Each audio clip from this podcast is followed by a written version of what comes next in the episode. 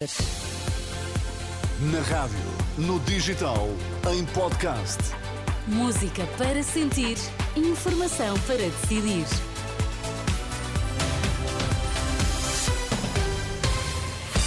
São as notícias com a Ana Rita Borda d'Água para já os destaques. Bom dia. Bom dia. Israel retoma combates na faixa de Gaza após fim de trégua.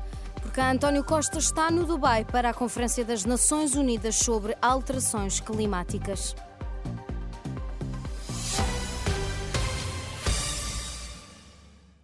Os militares israelitas retomaram o combate contra o Hamas em Gaza. De acordo com a Reuters, os militares israelitas dizem que o Hamas violou a trégua e disparou contra o território israelita. O fim cessar-fogo de sete dias terminou há cerca de uma hora. Poucos, pouco tempo depois do anúncio dos militares israelitas, os meios de comunicação palestinianos informaram que tinham ocorrido ataques israelitas no norte de Gaza. De acordo com o The Guardian, estão agora aviões militares israelitas a atacar alvos do Hamas na faixa de Gaza. O Qatar e o Egito têm feito esforços intensos para prolongar a trégua após a troca. Na quinta-feira, o último grupo registado de oito reféns e 30 prisioneiros palestinianos foram então libertados. O primeiro-ministro António Costa vai estar hoje na Conferência das Nações Unidas sobre alterações climáticas no Dubai, com uma agenda dedicada ao financiamento para a adaptação e mitigação e a inauguração do primeiro pavilhão de Portugal. No primeiro de dois dias na COP28, o chefe do governo português vai estar presente na sessão de abertura da Cimeira Mundial sobre a Ação Climática, que reúne os líderes mundiais e durante a tarde presida a inauguração do pavilhão de Portugal.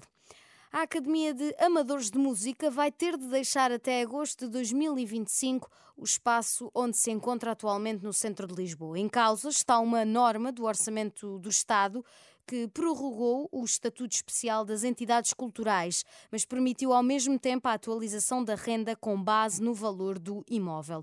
Ora, o valor dos 700 metros quadrados ocupados pela Academia disparou para uma renda que vai passar a ser incomportável, diz à Renascença o presidente da direção, Pedro Barata. O nosso senhorio promoveu a reabilitação do imóvel e, portanto, o ano passado um, fomos surpreendidos com uma, uma carta dizendo dada a alteração do, do, valor do imóvel, a renda passaria de 550 para 3.800 euros.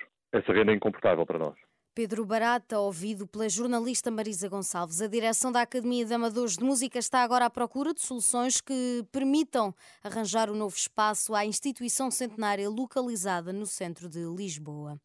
A utilização de medicamentos genéricos no tratamento da SIDA permite uma poupança anual de 140 milhões de euros ao SNS. Dados que acabam de que foram divulgados pela Associação Portuguesa de Medicamentos Genéricos e Biosimilares no âmbito do Dia Mundial de Luta contra a SIDA que se assinala esta sexta-feira.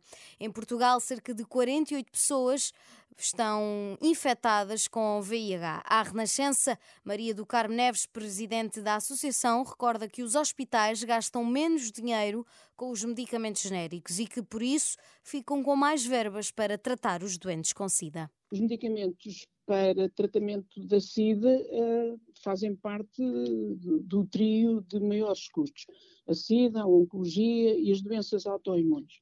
Mas só em 2019 é que aparecem os primeiros genéricos uh, e com, com, a entrada destes medicamentos, a acessibilidade foi maior e a sustentabilidade do Serviço Nacional de Saúde também. Portanto, nós com estes medicamentos tivemos uma poupança de 140 milhões.